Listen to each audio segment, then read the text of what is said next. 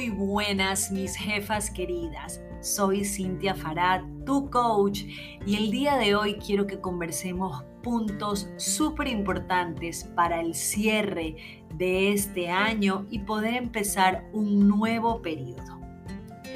Como ya lo he dicho en ocasiones anteriores, más allá de cuánto tienes en tu cuenta, cuánto quieres tener, cuánto vas a producir, primero que nada es qué relación tenemos con el dinero, qué emoción nos produce tener dinero, ser prósperas, tener abundancia, qué pasa en nuestra cabeza y por nuestro corazón cada vez que alguien nos habla de dinero, ¿no? Poder analizar qué está pasando. En estos días estuve compartiendo una afirmación que me encanta y que te la voy a dejar para que analices qué sientes cuando la escuchas, la lees o si realmente la sientes tuya. Dice, soy riqueza, soy próspero o próspera, soy dinero, soy abundancia. El dinero aporta cosas positivas a mi vida. En ese momento que me estás escuchando, quisiera que analizaras qué sientes al escuchar estas frases. Soy dinero, soy prosperidad, soy abundancia, ¿te la estás creyendo? O tal vez hay esta vocecita que te dice, no, eso no, eso no es para ti. O de repente hay esa otra vocecita que te dice, oh, puede ser muy materialista.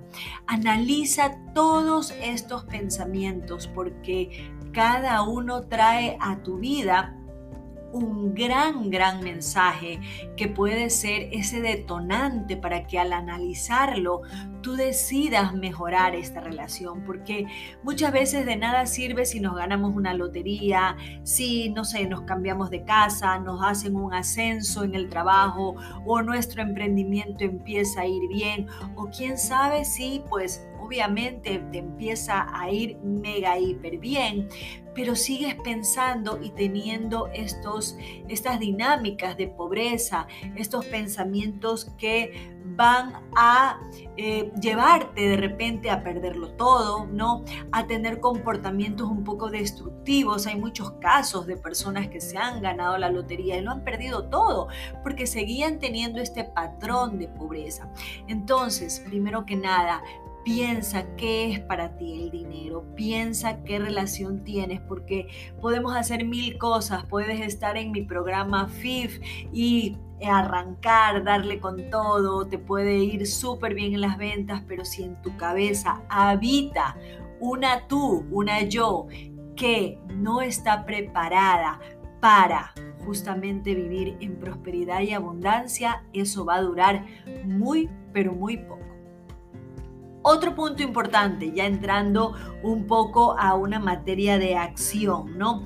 Recuerda que si estás escuchando este audio al cierre de un periodo anual, es importante que tú hagas un balance, ¿no? O tal vez lo estás escuchando en cualquier momento porque quieres empezar, quieres hacer los cambios respectivos para que las cosas puedan tener resultados diferentes. Entonces, para saber a dónde voy, yo debo de saber dónde estoy, cuál es mi balance, qué importante es eh, chequear sacar de repente un cuaderno, una pluma, una calculadora, son cosas que te voy a pedir si quieres eh, estar al pie de la letra de cada una de las cosas que te voy a decir, para que tú puedas hacer el ejercicio, ¿no?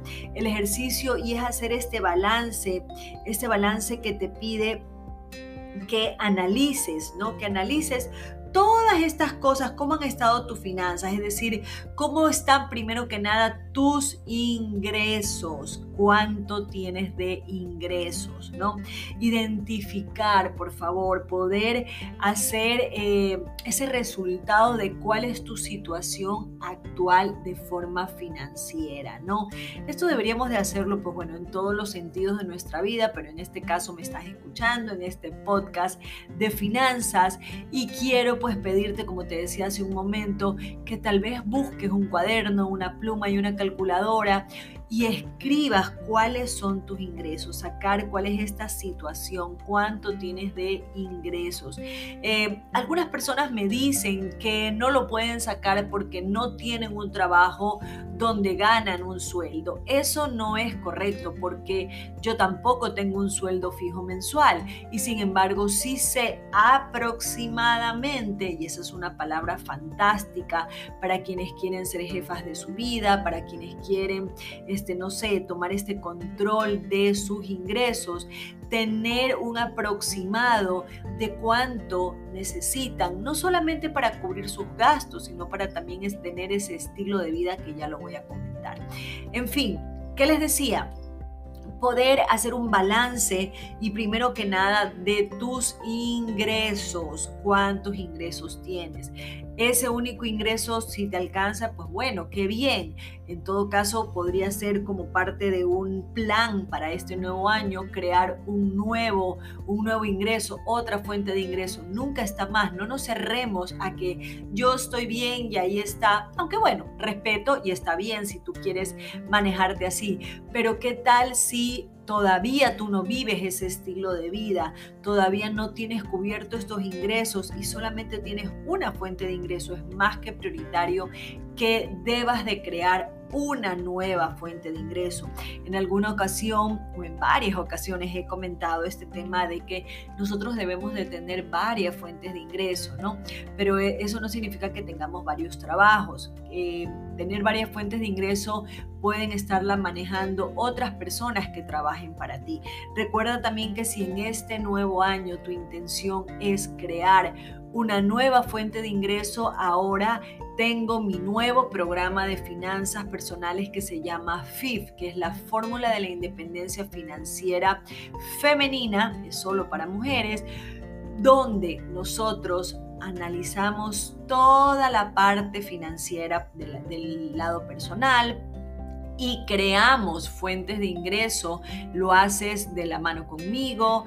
Es un programa de cinco semanas donde me tienes a mí trabajando contigo en este inicio y es prácticamente esa patadita que tú necesitas para irte para adelante. Así que si lo necesitas, escríbeme a mi Instagram que es Cintia Fará punto finanzas.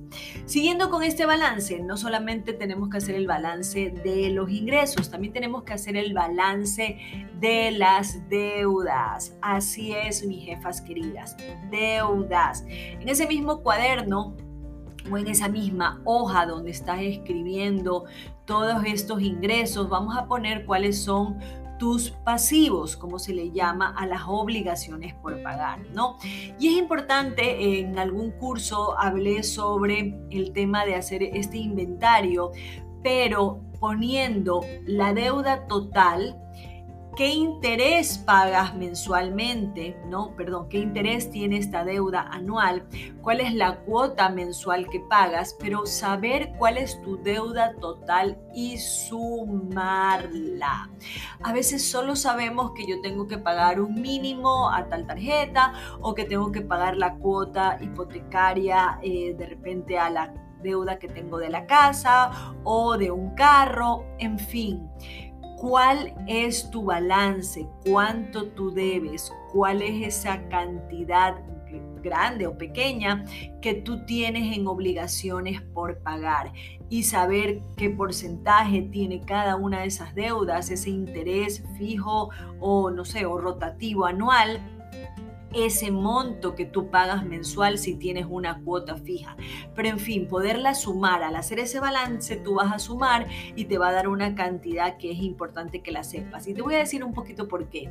Eh, me gusta darle esta connotación eh, que te motive, porque así si estás mega hiper endeudada, es importante que sepas que así como llegaste a este número, digamos que en rojo o negativo, significa que tienes la mismísima capacidad para crear ese monto en positivo y en azul. Así que eso es muy bueno. Si me estás escuchando y tal vez estás abrumada por las deudas y te niegues a hacer este ejercicio, hazlo, porque hay una luz al final del túnel, como diría alguien, y eso significa que así como pudiste tener estos números en contra, también significa que tienes la misma capacidad para convertirlos en azul. Así que vamos, balance de cuántos son mis ingresos, balance de cuánto es mi pasivo, es decir, cuántas son mis deudas y también balance de cuántos son mis gastos. Ese es el último punto a nivel de lo que estamos hablando de este balance, de este ejercicio de identificar tu situación económica actual, un poco si estás por hacer este ejercicio a final de este periodo de, de este año o de cualquier momento que tú quieras arrancar. Cuando quieres arrancar, tienes que hacer esta, este balance, esta identificación de tu situación económica actual. Y te hablaba de los gastos. ¿Por qué? Porque es importante saber los gastos para que yo pueda como siempre lo digo, al hacer el presupuesto y enumerar todos y cada uno de mis gastos, tener la opción de poder optimizar, ¿no? actualizar inclusive y con eso disponer ¿no? de gastos que tal vez yo ya no necesito. ¿no? Es decir, que en este momento tal vez se aproxima, tenías cuatro hijos, uno de ellos ya se gradúa, entonces tú ya sabes que para el próximo año ya tal vez no vas a tener el mismo gasto de la pensión escolar, pero de repente vas a tener, sí, la de la universidad, pero entonces ahí ese rubro mensual va a variar. También te lleva a saber esos gastos, ¿no? Cuáles de repente ya no los necesitas, ¿no? Hay muchos eh, consumos que nos llegan a la tarjeta de crédito que a veces los olvidamos y vale la pena revisar. Este es un tiempo de analizar, de revisar y de chequear a ver cuánto estoy pagando y inclusive al hacer este balance, ¿no? Ya después de que yo hago este balance de mis ingresos, de mis deudas y de mis gastos, yo también puedo decir, bueno, pues no me alcanza. ¿No? Estoy con muchas deudas que son parte de estos gastos, estoy con muchos gastos, ¿no? Vivo con más del 50% de mis ingresos. De repente mis ingresos cubren, pues, no sé, el 120% y obviamente no me alcanza. O mis ingresos o mis gastos básicos, mejor dicho, ocupan más del 90% de mis ingresos y ahí no está incluido el ahorro, ¿no? Ni está incluido el resto de rubros que yo, si quiero planificar, que ya voy a hablar un poquito de eso, debo de tenerlos en cuenta. Entonces, cuando yo ya tengo este balance y puedo revisar los gastos, yo puedo tomar dos opciones. Esta es una Y, donde tú tienes dos caminos. O bien decides recortar gastos, ¿no? Y te aprietas ese cinturón y recortas gastos, listo, para que se acople tus gastos a tus ingresos. O la otra, que es una de las que me gusta muchísimo, empiezas a generar Obviamente en este análisis vale la pena también recalcar que si hay gastos que no necesitas, pues sí los puedes recortar. Pero, pero de repente hay ciertos gastos que te gustan, no sé, voy a inventarme, te gusta ir a la peluquería todas las semanas o este, tienes una cuota de un carro que te gusta, que decidiste comprártelo y que lo quieres seguir pagando porque estás feliz con tu carro. Entonces eso implicaría que en vez de decirte que vendas tu carro, pues que busques cómo generar más ingresos para que no te tengas que deshacer de esas cosas que te gustan y que vamos a decir que son necesarias, sino que las puedas conservar porque las puedes pagar. Ojo, que estoy hablando ya de situaciones que ya están ya están hechas, no, no estamos hablando de que no, que si no me debí de comprar el carro, que si no lo compré a crédito, no, estamos tomando decisiones en base a un balance y en base a tu situación real. Esto es como, como digo, como este cierre ¿no? Como este balance que hacemos al año, que lo hacen las grandes compañías, tú también lo debes de hacer, porque eso te va a permitir ver si el siguiente año va a ser diferente o va a ser igual. Si una de las razones para que sea diferente es que hagamos lo que nunca hemos hecho. Entonces este balance, si no lo has hecho antes y lo vas a hacer, no solamente me vas a escuchar, pues te va a dar buenos resultados y después de hacerlo tomas acción. Entonces, eh, buscar otras fuentes de ingreso te va a llevar a que tú puedas cubrir estos, estos compromisos o estos gastos que consideras que aún los quieres eh, seguir teniendo porque forman parte de ese estilo de vida que tú tienes. Si nunca me has escuchado, yo promuevo muchísimo ese estilo de vida que es tuyo y es el que te debe de hacer feliz a ti. Tal vez se parezca al mío o tal vez no, pero es importante que tú sepas cuál es ese estilo de vida para que de repente en este nuevo año tú logres ponerlo como una de esas metas que es el segundo, perdón, que es el tercer punto importante que debemos de tener en este cierre. ¿Cuáles serán tus metas financieras?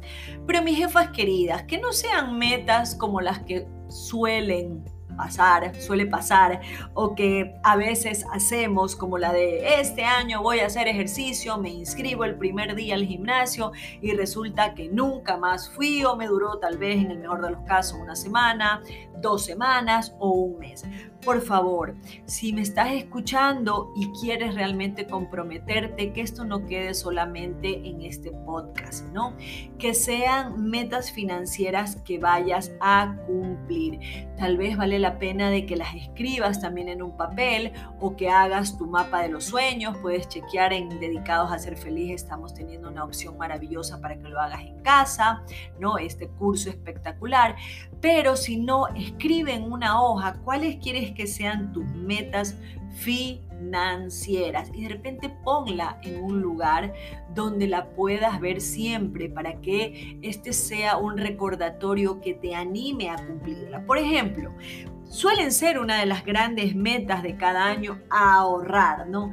Pero ¿cómo yo perduro con el tiempo? ¿Cómo yo logro hacerlo? Pues entonces poniéndome una meta real, ¿no? Y midiendo y diciendo, bueno, en este próximo mes, ¿no? Yo voy a empezar a ahorrar 20 dólares al mes. Entonces, eh, no solamente identifico y pongo una meta, sino que cómo lo voy a hacer, cuándo lo voy a hacer y de qué manera lo voy a hacer. Entonces, si yo voy a ahorrar 20 dólares al mes, ¿de qué manera yo sí lo voy a cumplir? ¿no? Hablando del ahorro. Eh, no, no es que los voy a tener a la mano en la billetera ese ahorro, mínimo lo voy a poner en una alcancía que también las tenemos disponibles, ¿no? Muy difíciles de abrir, nuestras alcancías de dedicados a ser feliz también son maravillosas porque te permite poner en este ahorro un propósito para que esto también te anime, ¿no? Y active este tema de ahorrar, ¿no? Y o si no quieres la alcancía, abrir, que esa sea una de las primeras metas financieras. Es decir, si vas a ahorrar, acércate a tu banco y abre una cuenta totalmente aparte, una cuenta de ahorro obviamente y sin tarjeta de débito, para que todos tus ahorros que formen parte de esa meta financiera, tú los puedas cumplir. ¿Cuál sería otra meta financiera? Pues bueno, voy a crear una nueva fuente de ingreso, ¿no? Entonces, ¿cómo? ¿Cuándo? ¿Dónde? Buscar quién te puede ayudar, buscar prepararte, invertir en ti, ¿no? Ya te hablé hace un rato de mi programa de finanzas personales FIF, donde sería maravilloso que te unas, pero si no lo puedes hacer, pues bueno, no importa. Crear, crear estas nuevas fuentes de ingreso que te vayan a dar esa holgura o ese estilo de vida o empezar a crear esa estabilidad que se va a ir manteniendo con el tiempo. Siempre es importante que nosotros eh, sepamos, ¿no? y lo hablé al principio, que somos capaces de todo Dejar también como una meta o tener como una meta financiera el dejar de sabotearme, ¿no? El dejar de decirme yo no puedo, el de dejar de repetir excusas, ¿no? Que siempre lo único que hacen es alejarnos de las cosas que nosotros queremos. Otra meta importante, lo compartí hace poco en uno de los posts que publiqué de mis chicas antiguas. Si no sabes de qué te estoy hablando, pues chequea mi perfil de Instagram, cintiafara.finanzas, donde decía que eh, esta meta financiera puede ser el repartir y saber administrar mis ingresos y teniendo varias... Eh, varias divisiones, ¿no? Vivir con ese 50% de mis ingresos, es decir, que mis ingresos, ojo, ingresos en total, ¿no? Ingresos, varios ingresos puedan cubrir el 50% de mis gastos básicos, para que yo de ahí pueda asignar un 10% para guardar, pero para invertir al futuro. Esto lo voy a hablar más adelante o también sé que lo he, lo he conversado y lo he hablado en mis podcasts y si no, pues es parte de mucho, del muchísimo contenido que compartimos en FIF. Otro 10% para emergencias. Miren cómo aquí hablo de dos rubros de ahorro, no solo de para las vacas flacas, no solamente para las emergencias, no. Uno es para ahorrar, para cuando yo decida invertir, empezar un negocio, poner una parte de algo en el que me va a empezar a dar dinero. Dos, para las emergencias. Ese 10% para ti, ¿no? Para que tú tengas este sueldo de tus ingresos o sueldo de tu sueldo. Ya lo he hablado, chequea todo el contenido que he tenido. Empezar también como una meta financiera el diezmar o el donar todos los meses algo de mis El día que compartía este, este post, alguien me puso donar con signo de interrogación y yo le decía sí, donar, porque estamos solamente acostumbrados a querer recibir o a querer pedir, pero nunca damos y esa también es una parte súper importante de, esta, de, activar este dar y recibir, ¿no? Entonces en este caso, pues bueno, te hablo de hacer donaciones, de diezmar. 10% eh, para capacitarte. Mira, Mira algo importante, estamos hablando de metas financieras. Una de estas metas financieras pueden ser que te prepares, que empieces a estudiar, pues además está decir nuevamente de mi programa FIF, o que inviertas en ti, en ese conocimiento que tú necesitas para poder empezar a emprender eso que siempre has querido, ¿no? Entonces, eh, si no tenemos los recursos, no vamos a progresar. Nosotros debemos de invertir en nosotros y esa debe de ser una gran, gran, si me lo preguntas, debería estar tal vez como de las primeras, gran meta financiera para que tú logres, logres cumplir todo lo que te propones, ¿no? Entonces capacitarte, tomar cursos. Muchas personas dicen, no tengo, eh, no tengo plata para nada, entonces obviamente no, no progreso. Si yo no invierto en mí, no tengo conocimiento y al no tener conocimiento no tengo nada. Entonces te decía, 10% para invertir, 10% para la emergencia, 10% para ti, 10% para donar y 10%, y 10 para educarte. Ahí completamos ese 50% de tus ingresos y quiero decirte que si no puedes empezar, porque estamos hablando como estas metas financieras, si no puedes empezar con este 10%, por favor, que sea una meta financiera para este nuevo año, nuevo periodo, nueva decisión de arrancar y de cambiar tu vida, que tú puedas repartir parte de tus ingresos en cada una de estas cosas. Me puedo ir desde lo más pequeño de que digas voy a ahorrar 5 dólares para mi futuro al invertir el día que yo quiero ya tener otra fuerte, fuente de ingreso y tener mi negocio propio, eh, otros 5 dólares para eh, guardar para estas emergencias, 5 dólares para comprarme un chiclecito, tomarme un cafecito y darme ánimos y saber que, que todo lo que yo hago vale, no, no quiero decir vale la pena, sino que realmente vale, entonces me estoy dando una felicitación celebrando mis ingresos, comprándome un chicle, una pluma, no sé, lo que ustedes quieran. Y asimismo decir, bueno, pues voy a empezar a activar esta energía de dar y recibir haciendo también una donación. Y pues ni se diga, también voy a tomar un curso o voy a ver un video o voy a pedirle a alguien que o, ver qué recursos hay gratis si todavía no lo puedes pagar, aunque es importante también que lo pagues porque si todo lo quieres gratis, entonces nadie te va a comprar. Esos son los tres puntos básicos, mis jefas queridas, para que ustedes puedan hacer este balance, este cierre de periodo y este nuevo inicio de algo que obviamente, como lo dice la palabra, va a empezar. Analizar qué sientes cada vez que se habla de dinero, te gusta, no te gusta, te produce algún malestar, ¿no? Hacer un balance de tus ingresos, tus deudas y tus gastos y la número tres, que es la que te acabo de mencionar, ponerte metas financieras puntuales y que se cumplan. En este mes voy a hacer esto, en este mes debo de tener esto y en este mes, semestre, trimestre voy a conseguir esto. Eso es todo por ahora quiero comprometerme con ustedes de que mínimo poder hablar y continuar con estos podcasts mínimo una vez al mes, pero en todo caso acabo de dar mi primer paso de cumplir una meta de que antes de que se acabe este año ustedes me estén escuchando. Gracias, gracias, gracias por ser parte de mi vida y permitirme también ser parte de la suya y espero que se vengan muchos, muchos, muchos programas más. Un abrazo al alma.